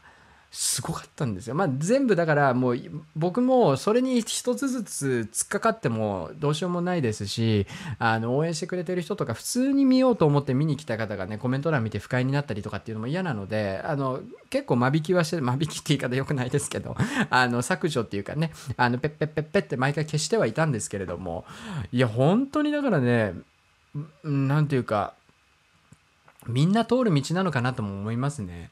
やっぱね最初の頃だからそれで徐々に徐々にまあやっぱりこう嫌いな人あ俺のこと嫌いエビちゃんのこと嫌いっていう人はもうタイムラインとかそのホーム画面のおすすめとかに僕の動画が上がっててもタッチしないもう見もしなくなってくるのでそこでだんだんこうね自分が見るチャンネルこの人のチャンネルは俺は見ないみたいなのがねこうあの分かれてくるとは思うんですがだからそういったところでまあ本当に好きな人だけ見てくれてるというか、まあ、そんななんかねあえてアンチコメントを残しに来る人とかが本当に最近少なくなってですねなんかこうありがたいなと思ってます。本当に平和な本当に平和なチャンネルに今のところなってますからですねこれも皆さんのおかげだなと思ってやらせていただいております。ありがとうございます。えー、チャット欄にですね、ロン毛の頃というふうに山本俊和さんからチャット来てるので、まあ、ロン毛の時もそうですね、まあ、大体ロン毛前後ぐらいとかすごかったと思いますよ。えー、続きまして、えー、犬吉フィッシングチャンネルさん。ありがとうございます。えー、釣りラジ待ってました。ステッカーの発送完了してるのでしょうか？してたら悲しいのでまだと言ってください。次回の釣りラジも楽しみにしています。ということでありがとうございます。申し訳ない。あのね、6月も思ったより忙しくてですね、全く、全くステッカーに関してはですね、あのー触れてません。本当に申し訳ないです。7月はもう、もうよっぽどのことがない限り、もう遠征は2回って僕の中で決めていて、7月の5日から、あの、視聴者の方と一緒に、コーズの沖磯に行く予定が一つと、あとは7月の最終週1週間、奄美の、奄美じゃないや、えー九州地方のですね、えー GT 遠征ですね、えーに、行くというところが決まっているだけなので、あの、それ以外に関してはですね、あのちょっと釣りをしっかりお休みして、まあ、準備だったりとかやらなきゃいけないことにねフォーカスしようと思っているのでそのタイミングでね順次発送していきたいなとは思っています。でまたもうあの実はもう前回ステッカー生産した時からもうだいぶまた空いてますのでまた即時ねツイッターの増産ツイッターじゃないステッカーの増産はしたいとは思うんですが増産をしたところでですねそれをね発送する時間がなくてそれがちょっと困ってるなっていうところあります。だから家にねそのプリンターとあとはあのなんかこうガシッシャンガシャンあのね会社の会社のプリンターの横とかにあるあのギロチンみたいな裁断機みたいなガシャンガシャンってやるやつとかねあればもう全然片手間でちょこちょこ進められるんですがそれがないのでちょっとまたねあのそれをやるってなったらその時にがっつりねちょっと時間を使ってやらなきゃいけないので申し訳ありません。ちょっと言い訳にはなるんですけれども今しばらくお待ちいただければなと思います。えー続きまして、エメテと SW さん、Spotify 更新ありがとうございます。39回、40回と連続させていた、えー連続聞かせていただきました、えー初めてコメント読んでいただきありがとうございます。次回も楽しみにしています。ということでお便りいただいております。ありがとうございます。えー今回の釣りラジに関してはちょっとね、あの、冒頭お話さ、お話しさせていただいたんですが、あの、今ね、生放送公開で、これラジオ撮ってるんですけれども、えっと、生放送のソフトを通してやってるんですがこのソフトのその録画まあ要は内容をデータとしてパソコンに保存しておく機能を使うとフリーズするんですね。1時間半とか2時間ぐらいのタイミングで。で、そうなると生放送が止まっちゃうので、ちょっとそれの方を今回は避けたいなっていうことなんですね。で、まあ多分 YouTube から音声データだけ取り出すってことは多分できるので、おそらくそれを Spotify には上げたいとは思うんですが、ちょっとできるかどうかわからないので、今回の第41回はもしかしたら YouTube で見ていただければなとは思うんですけれども、ちょっと頑張りたいなとは思います。ありがとうございます。えー、続きまして、じゅんじゅんさん。いつもありがとうございます。えー釣りラジオお疲れ様です。エビコさんが抹茶ラテと魂を追加注入しながら、追加注入しながら、生き生きとテンポよく話されているのを聞くのが楽しみです。ということで、ありがとうございます。えー来週も楽しみにしております。ワンちゃんお大事にということで、ありがとうございます。もう豆はね、あのー豆ちゃんね、うちの豆柴、あまあ、豆柴っていう、豆柴ということで、その、あの、まあ、購入したらしい、まあ、僕が買ってきたわけじゃないんであれなんですけど豆柴をね買ったらしいんでもうどうやらこれは豆柴じゃないみたいな騙された感はありますよね。めちゃめちゃでかいですからもう本当に 本当にでかくなっちゃって困ってるんですけれども。えー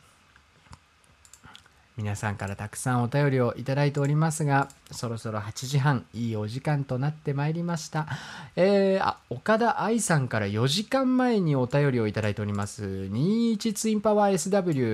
SW4000XG はどんな釣りに向いていますか？最近サーフでヒラメやシーバスを狙うために、えーツインパワー SW4000XG とディアルーナ S1 あーなるほどね。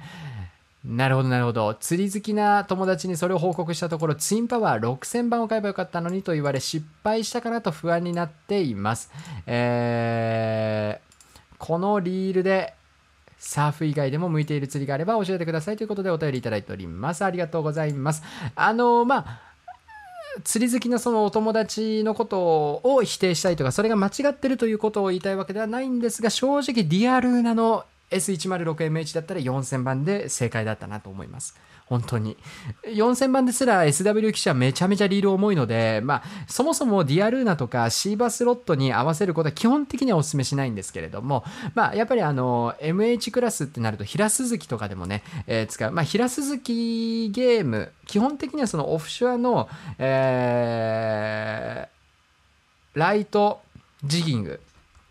ソルトライトジギングですね。オフショアのライトジギングや、えーシーバスの中でも平鈴木ですよね。やっぱりこう、波がバンバン来るような磯で、こう、しけの中やったりするような、まあ、要は、潮をすごい被る、タフな性能が求められる、そのタイミングそういった釣りで SW 機種を使うので、えー通常のサーフ、違う、通常のシーバスロットには、やっぱり SW 機種ってちょっと重さの的に向いてないんですね。まあ、ただ今回、その岡田さんが、え使ってるのが MH のディアルーナなので、MH のディアルーナっていうのは結局平鈴木とかにもね、え応用が効きますから、まあバランス的にはね、まあちょうどいいんじゃないかなと。で、106なので、ロッド自体はやや先を盛りっていうか、まあ先を盛りしないぐらい性能はいいんですが、長いロットはやっぱりもうテコの原理上しょうがない、先っぽの方にね、ロットの重さを感じやすくはなるので、えー SW の4000番がドカッと手元に乗っていてもバランス逆によく感じたりということはあります。まあ、ただ、これ6000番買ってたら全く話は変わりますし、ちょっとやりすぎ感がすごかったかなと思ってるので、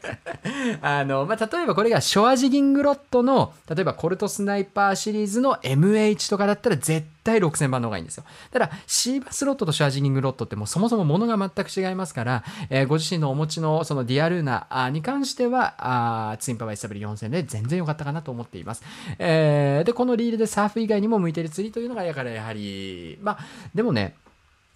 サーフ以外堤防のショアジギングとか磯のショアジギングとか、まあ、結構万能に使えると思いますよ。あの MH クラスですから、まあ、ある程度の魚までは対応効くと思います。青物もね、えー中型回遊魚ぐらいまでなら堤防とかだったら全然いけるかなと思いますし、磯でもまあまあまあ、普通にライトショアジギングやる分にはね、全然ね、えー対応できる。まあ非常にあの 106MH と SW4000 っていうのはね、えーいろんな釣りに使えるかなと思いますので、特別なんか、あの、この釣りに使わなきゃとかっていうようなところは気にせずですね、いろいろやってみていただければなというふうに思います。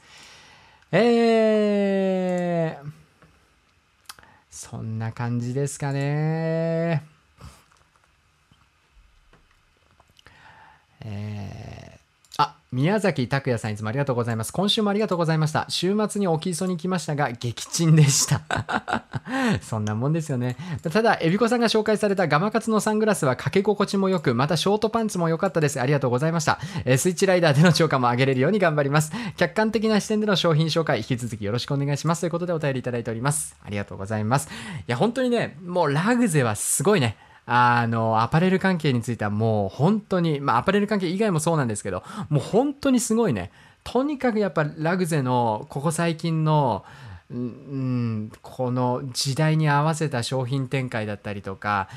時代に合わせつつもやっぱりこうしっかりと使えるもの安かろう悪かろうみたいにならないギリギリのラインコスパとのバランスの兼ね合いも含めてですねすごくいいなと思っているのでですね、えーまあ、あの変更サングラスですね、えー以前動画にしましたけれどもスペッキーズあとはね、えーラグゼのショートパンツカーゴパンツドライカーゴパンツ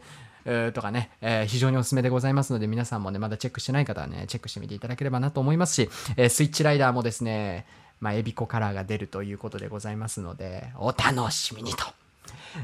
いう形でございます。えー今回のお便りはどうすればよろしいのでしょうと、浜友様から、浜友さんから今お便りいただきましたけれども、これはアーカイブ残します。生放送は基本的に僕はアーカイブ残さない方針なんですが、今回は、まあ、いつも通りなんですよね、僕の中では。もうあのいつもの釣りラジ。いつも通り釣りラジをこう、いつもこうやって収録してますから。で、釣りラジってカット一切入れてないので僕ね。で、いつも通りの釣りラジこれやってるだけなので、あのこのままアーカイブに、この後すぐ動画になって、すぐそのまんま YouTube に残り続けますので、えーご安心いただければなと思います。えーじゃちょっとね、最後にですね、えーチャット欄の方を見ていきたいなと思いますけれども、えーエビコさん、ラグゼスペッキーズ、何色買えばいいか迷います。どうすればいいですか、えー変更サングラスに関してはですね、まあ、基本的にはやっぱり、基本的にはまず、何を買うか変更サングラス持ってない人がまずどの変更サングラスを買うべきかっていうところから言うとやっぱり、えー、とトゥルービュースポーツみたいな、まあ、これタレックスレンズの話なんですけどもあの黒っぽいえっ、とね基本的にちゃんとしたメーカーの偏光サングラスっていうのはカラーによって偏光度っていうのがね、えー偏光度可視光線率だったかなんだかな。あの要はどれぐらい光をシャットアウトするかどうかっていうパーセンテージが書いてあります。でこれが高くなればなるほど眩しい光をよりカットして、えー要は日中とかガンガン照ってる時も見やすいよっていううことになるんですね。まずはそれを買ってほしい。要はまあシルバーミラー、ブルーミラーとか、あミラー系、ミラー系のコーティングがされてるレンズは基本的にですね、あの眩しい時に使うようなので、で、グレーのレンズとかですね、っていうのを、あのまず最初の1本目は用意してください。まあ、なんでかっていうと、薄暗いタイミング、朝間詰め、夕間詰めよりも日中の時間の方が長いですし、何より紫外線が目に直接入るということが良くないので、あの眼球にね。ですので、日中しっかり、えー目を守るために、まあ、日中一番時間長いですし、日が照ってる時間が一番長いので、えーその時間でですね、そのタイミングで、えー一番使い勝手のいい、えブルーミラーとかね、えグレー、黒っぽいレンズを選んでいただいて、逆にじゃあ、黄色とかオレンジとか、あまあ、スパークイエローとか確かあったかな、スペッキーズには。スパークイエローだったり、イーズグリーンとかね、グリーン系とかね、え黄色、オレンジとか緑系っていうのは、これはあの逆に見えやすく、意外と光を落とす。つまり、曇りとか朝間詰め朝間詰めとかはねあの黄色がいいです、えー黄色系ですねあのちょっとの光量を増幅して見やすくしてくれる効果があるのでイエロー系朝間詰め夕間詰めはイエロー系。で曇りとかはイズグリーンとかね、えーがおすすめ。で海とかじゃなくてフレッシュウォーターね。フレッシュウォーター、バスフィッシングとかに関しては、あの、本当にグリーンとかね、あの、ナチュラル系がおすすめですので、まあ、僕のおすすめとしては、お金にね、余裕があるんであればですね、あの、まずは、えータレックスレンズの例えばゼクーね、えーゼクーのタレックスレンズ、まあ、2万円ぐらいしますけれども本当にすごいいいタレックスレンズダイワのサングラスもタレックスレンズのありますけどタレックスレンズのかなりいいものを1個、えーブルーミラーだったりシルバーミラーだったりとにかく真っ昼間用の、えーなるべく紫外線と光をカットしてくれるやつを1個買って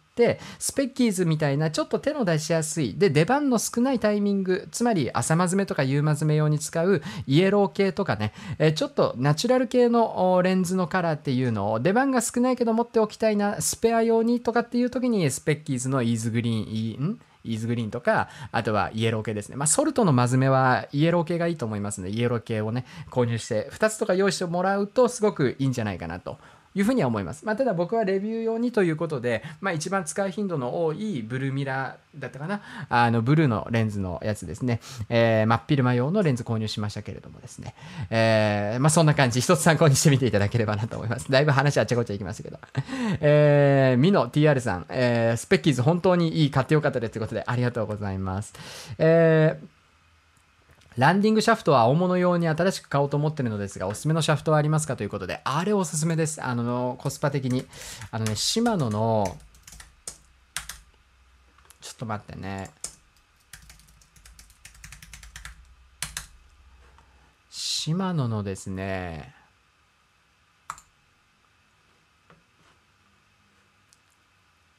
これこれ、えっと、シマノ玉の絵ボーダレスランディングシャフト。これねおすすめです。最近気づいたんですけどやっぱねあの欄干とかなんていうかなそのやっぱりこう動き回る G 層を登ったり降りたりとかね動き回る釣りってどうしてもコンパクトになるすごく短くなってすごく長く伸びるランディングポールすごいねやっぱり人気だしいいと思うんですけど最近気づいたんですけどでかい魚をね上げたりする時とか。あとはうねりがあったりとか波がね流れが速いところで継ぎ本数の多いつまりすごくコンパクトになる長いタモってもうねこうしゃなんていうかやっぱり継ぎ目のところでうねうねしてしまって取り込みとかにすごくね手間取るんですね。なんで、その磯釣り、その深瀬とかでみんな使ってるような、そもそも1メートルぐらいの尺。で、それが伸びるよみたいなやつですね。で、なおかつ、まあコスパ。本来であれば、僕もマイケルのいつも最近は借りて使ってるんですが、マイケルが、あの、一昔前の BBX の賜物ものすごい高いやつね。もう最高級のシマノの、えー、深瀬ブランドの中では最高ブランドの BBX の賜物とかめっちゃいいんですよね。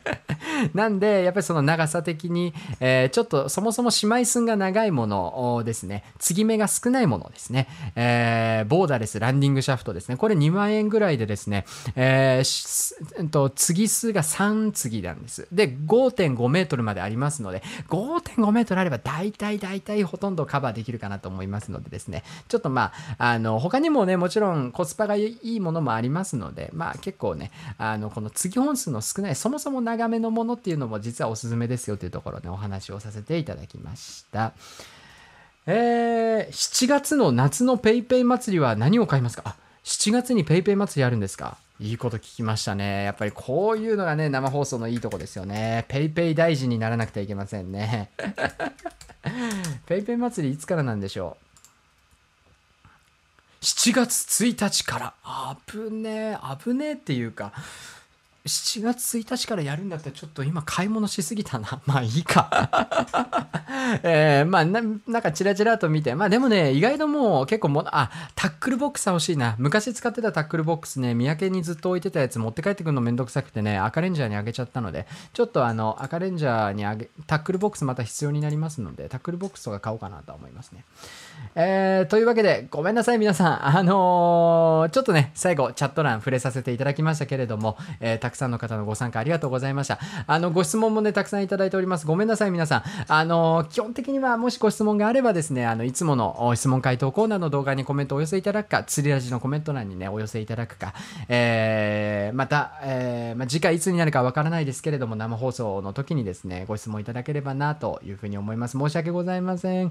えー釣りラジに関しては、もしかしたらちょっと今日のね、この釣りラジの、まあ皆さんの、まあ、評価が良ければ、評価が良ければというか、ごご好評なようであればですね、また、あの、次回もですね、えー結局のところ、ラジオ放送やる場合は全く同じなので、あの、時間的にもね、何も変わらないので、単純に生放送のシステムを立ち上げて、まあ、チャット欄を開いてやるだけで、他は何も変わりませんので、あの、また次回もですね、あの、もし、あの、いい感じであればですね、えー釣りラジ生放送公開生放送でまたやっていきたいなというふうには思っております。というわけで、えー今回第41回「転売ヤーをぶっ壊す」のね、えー釣りラジもこの辺りでお別れしたいなと思います、えーアーカイブでお聞きの皆さん YouTube でお聞きの皆さん Spotify アンカーでお聞きの皆さんも最後までお付き合いありがとうございました、えー6月最後ということでいよいよ地域によってはね梅雨明けが近づいてきております、えー皆さんですね、えー梅雨が明けたらあんな釣りに行きたい、こんな釣りが行きたい、いろいろあると思いますが、今はですね、まあ、釣りに行けないタイミングも多いと思いますので、えーこのタイミングでしっかり釣り具に散財をしていただいてですね、えーこれから夏シーズン、え始まりますので、備えていただければなと思います。また皆さんからのねお便り、えーどしどしお待ちしております。なかなか全部のコメントお便りね読み切れないところは申し訳ないんですけれどもあの全て目を通しておりますのでありがたく読ませていただいておりますのでですねぜひどしどしお便りいただければなというふうにも思っております。あとはですね最後に、えーもう一度申し訳ございません。お願いでございます。どうかですねあのーお近くの店舗にステラ SW1 万 8000HG あったよっていう方はですね一つお手数ではありますけれどもインスタグラムの DM ないしはツイッターの DM でですね、えーご一報いただければ本当にありがたいなと、えー僕はですね、えーステラ1万8000番につける替えスプール2万マックススプールをスプールを3万円で買いましたが本体のリールが手元にございませんのでですねどうかよろしくお願いいたします、えーそれでは生放送おー参加していただいた皆さん、えーありがとうございました、えーまたですね突発的にまあ週1ぐらいでもしかしたら今後も釣り出しね、え公開生収録でやらせていただくかもしれないのでその時はまたねぜひ遊びに来ていただければなと思います。えー、最後までご視聴ありがとうございました。また来月7月からもね頑張っていきたいなと思いますのでどうぞ今後ともよろしくお願いいたします。バイバイ。